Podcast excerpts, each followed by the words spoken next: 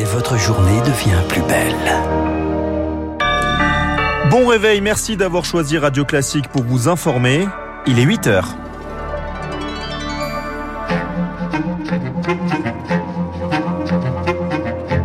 La matinale de Radio Classique avec Gaël Giordana. À la une de votre journal Baptiste Gabory, c'est la sécheresse la plus grave jamais enregistrée en France. La première ministre Elisabeth Borne active la cellule de crise interministérielle. Sécheresse et chaleur encore aujourd'hui. Conséquence, l'eau des fleuves, des fleuves est trop chaude. Plusieurs centrales nucléaires vont devoir tourner au ralenti. Et puis c'est une course contre la montre engagée dans la Seine. Objectif, sauver le beluga, ce cétacé repéré hier à seulement 70 km de Paris. Radio classique. C'est donc une sécheresse aux conséquences dramatiques. Elisabeth Borne active la cellule interministérielle de crise. Annonce ce matin de Matignon, cette sécheresse est la plus grave jamais enregistrée dans notre pays. Alerte les services de la première ministre. C'est une situation historique que traversent de nombreux territoires. Bonjour Pierre Collam. Bonjour. La cellule interministérielle se réunira pour la première fois dans la journée. Oui, et ce qui préoccupe le gouvernement, ce sont les prévisions météo. La sécheresse est bien là et on sait qu'elle va durer au minimum encore 15 jours, voire bien plus. Aucune pluie abondante en vue pour le moment. Dès la semaine prochaine, les préfets devront réunir tous les acteurs locaux de l'eau. Ils vont définir la priorisation des usages en cas de nécessité, des priorités d'usage de l'eau qui font déjà débat. Par exemple, les greens de golf ont des dérogations pour arroser leurs pelouses, alors qu'en niveau de crise, même les agriculteurs n'ont pas le droit d'arroser les cultures. Tout le pays est concerné, 62 départements sont en crise. Depuis hier, s'est ajouté à cette liste la Creuse et la Nièvre. Sont prises à l'échelle communale, mais parfois toutes les communes d'un département sont concernées. C'est le cas notamment en Lozère, dans le Cantal et en Haute-Vienne. Les exemples de villages où l'eau ne coule plus se multiplient. Cette semaine à Clansaille, c'est dans la Drôme, plus d'eau au robinet pendant 48 heures. Des camions ont dû venir remplir le réservoir de la commune. Pierre Collat, la cellule euh, de crise interministérielle coordonnera également de possibles mesures de sécurité civile pour assurer par exemple la livraison d'eau potable dans les communes. Pour la première fois en Corse, une mairie va se doter d'une unité de dessalement de l'eau. C'est dans le village de Rogliano en Haute-Corse. L'unité permettra de produire 500 mètres cubes d'eau potable par jour. Elle doit être mise en service le 10 septembre avant l'épuisement des réserves, espère le maire.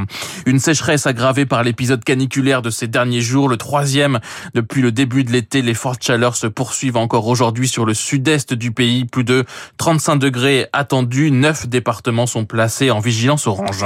Conséquence de ces canicules à répétition, plusieurs centrales nucléaires vont devoir tourner au ralenti ces, ces prochains jours. Comme à Golfech dans le Tarn-et-Garonne, la centrale utilise l'eau de la Garonne pour refroidir les réacteurs avant de la rejeter dans le fleuve, plus chaude, sauf que l'eau de la Garonne est déjà très chaude, impossible de continuer sans endommager l'environnement. Le réacteur numéro 2 de la centrale tourne donc à minima depuis hier soir. Les centrales du Tricastin et de Saint-Alban pourraient être concernées également à partir de ce week-end. Une baisse de production qui arrive au pire moment. Thibault Laconde, spécialiste des questions énergétiques et climatiques. Quand la température de l'eau qui est utilisée pour le refroidissement des centrales est plus élevée, ça peut avoir un impact sur les écosystèmes. Pour les trois centrales qui sont en cause ici, la limite c'est 28 degrés. D'après les prévisions d'EDF, sur les trois centrales qui sont concernées, on va perdre à peu près 3800 MW, entre 5 et 10 du parc nucléaire. Donc c'est pas complètement négligeable.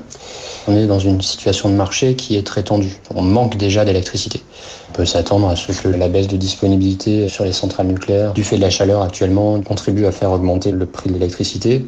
Ça rajoute à des tensions qui sont déjà importantes. Thibault Laconde. Dans les Alpes de Haute-Provence, les pompiers luttent contre deux reprises de feu à Rougon. Euh, L'incendie a parcouru au total plus de 600 hectares. Près de Fort-Calquier, des moyens aériens importants ont été déployés hier soir. 250 hectares ont brûlé. L'attention ne retombe pas autour de Taïwan. La Chine poursuit ses exercices militaires sans précédent, à munitions réelles dans le détroit de Taïwan. Des avions et des navires de guerre chinois ont franchi ce matin la ligne médiane du détroit selon les autorités taïwanaises. Hier, des missiles balistiques ont été tirés. Cinq ont atterri dans la zone économique exclusive du Japon. C'est un sérieux problème qui affecte notre sécurité nationale, réagit ce matin le premier ministre nippon qui appelle à l'arrêt immédiat des manœuvres chinoises. Faut-il redouter un embrasement dans la région? Françoise Nicolas est la directrice du centre Asie de l'Institut français des relations internationales. Là, vraiment, on est dans une volonté de démonstration. Le gros risque, c'est que en s'approchant aussi près, non seulement de Taïwan, mais également du Japon, il y a toujours un risque d'incident un risque d'accident. Chacun sait que les conflits, très très souvent, ne sont pas le résultat d'une volonté, mais sont simplement euh, le résultat d'un accident de parcours, en quelque sorte. C'est ça qui devrait aussi nous inquiéter. Propos recueillis par Martin Zuber. C'est un verdict, un verdict inacceptable selon Joe Biden. La basketteuse américaine Britney Greener a été condamnée hier en Russie à 9 ans de prison pour trafic de drogue. Elle avait été arrêtée en février dernier à l'aéroport de Moscou avec du liquide pour sa cigarette électronique à base de cannabis. Les États-Unis proposent à la Russie un échange de prisonniers pour obtenir la libération de Britney Greener. Trois nouveaux navires chargés de céréales ont quitté ce matin l'Ukraine. Au total, 58 000 tonnes de maïs à destination de la Turquie, de l'Irlande et du Royaume-Uni. 8h06, après trois semaines de débat, c'est l'heure des vacances pour les parlementaires. Assemblée et Sénat ont validé hier le projet de loi de finances rectificative. Cela met fin donc à trois semaines de marathon parlementaire. Deux textes adoptés, 65 milliards d'euros d'aide face à l'inflation. Il y a la ristourne de 30 centimes sur le litre de carburant, le triplement du plafond de la prime Macron, jusqu'à 6 000 euros désormais, mais aussi la monétisation des RTT pour les salariés. La mesure a beaucoup fait réagir les explications de Lauriane Toulmont. Se faire payer ces RTT non pris, cela existe déjà. Si l'accord collectif de l'entreprise le prévoit, un salarié travaillant plus de 35 heures par semaine peut choisir l'argent plutôt que le repos. La nouveauté ici, c'est que cette somme n'est plus imposable. Une limite toutefois, il ne faudra pas aller au-dessus des 7500 euros par an. Autre restriction, la mesure concerne seulement le secteur privé, où il y a des RTT, donc soit 15% des salariés selon le gouvernement, principalement des cadres. C'est la fin des 35 heures, s'insurge la gauche qui voit là un moyen de pression de l'employeur sur les salariés, surtout dans les petites entreprises.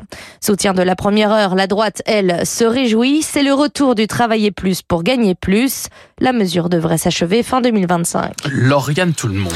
Cette euh, incroyable course contre la montre ce matin pour sauver le beluga piégé dans la Seine. Le cétacé qui vit habituellement dans les eaux froides arctiques a été repéré hier près d'une écluse à 70 km seulement de Paris. L'animal mesure 4 mètres de long et est dans un état de santé préoccupant selon la préfecture. Des opérations de sauvetage vont être menées aujourd'hui pour tenter de le guider vers l'embouchure de la Seine. En mai dernier déjà, une orque s'était égarée dans le fleuve avant d'y mourir. Comment expliquer leur présence ici. Lamia Essemlali est la présidente de l'ONG Sea Shepherd. Évidemment, on craint qu'on soit rentré dans une sorte de cycle parce que c'est quand même très, très étrange hein, euh, sur un laps de temps aussi court euh, d'avoir une orque puis un beluga qui entre dans la scène. On a eu aussi un rorcal. Il va falloir qu'on se penche sérieusement sur le pourquoi du comment. Comment se fait-il qu'on ait des cétacés comme ça euh, en perdition qui rentrent dans la scène alors que ce n'était pas le cas auparavant? Ce qu'on sait, c'est que les cétacés sont extrêmement sensibles au bruit toute la pollution sonore peut les désorienter. Il y a la construction d'un chantier d'usine éolienne près de l'embouchure du Havre. C'est extrêmement bruyant. Est-ce que c'est lié à ça? C'est une hypothèse. En tout cas, il va falloir qu'on trouve les causes pour éviter que ça se reproduise. Lamia SM Lali avec Charles Ducrot pour Radio Classique. Une des équipes de Sea Shepherd est arrivée euh, hier soir sur place pour participer à ces opérations de sauvetage. Et on termine Baptiste la tête dans les étoiles. Une douce nuit d'été à observer la Voie lactée. C'est la 32e édition de la Nuit des étoiles. Trois nuits en réalité à partir de ce soir et durant tout le week-end. Les passionnés d'astronomie, professionnels ou non, se mobilisent pour vous faire découvrir le ciel. Plus de 500 événements sont euh, prévus dans toute la France.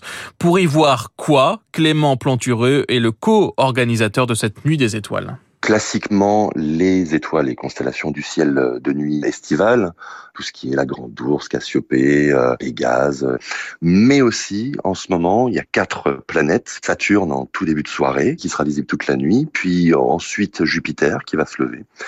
Vers une heure du matin, il y aura Mars. Et enfin, en toute fin de nuit, vraiment début du petit jour, Vénus qui va précéder le Soleil sur les dernières heures de la nuit. C'est pas tout le temps qu'on peut voir les quatre planètes dans une même nuit. Et là, effectivement, on a en plus de ça de la chance puisque elles nous font vraiment des apparitions successives. C'est une particularité de cette édition des Nuits des Étoiles. Propos recueillis par Anna Huot. Voilà de quoi vous euh, tenir éveillé jusqu'au euh, petit matin, Gaël. oui, Et avant, peut-être de vous plonger dans un télescope Autre événement euh, ce soir, c'est la reprise de la Ligue 1, premier match donc de cette nouvelle saison. Lyon-Ajaccio, coup d'envoi à 21h. Vous voyez, Baptiste, ça sent déjà la rentrée. Voilà, donc on est même, on est début août et ça sent déjà la rentrée. Merci euh, à vous. On vous retrouve pour l'essentiel de l'actualité dans une vingtaine euh, de minutes. 8h10 dans un instant. Quel bilan pour la longue séquence parlementaire autour du pouvoir d'achat? C'est l'édito politique du Figaro.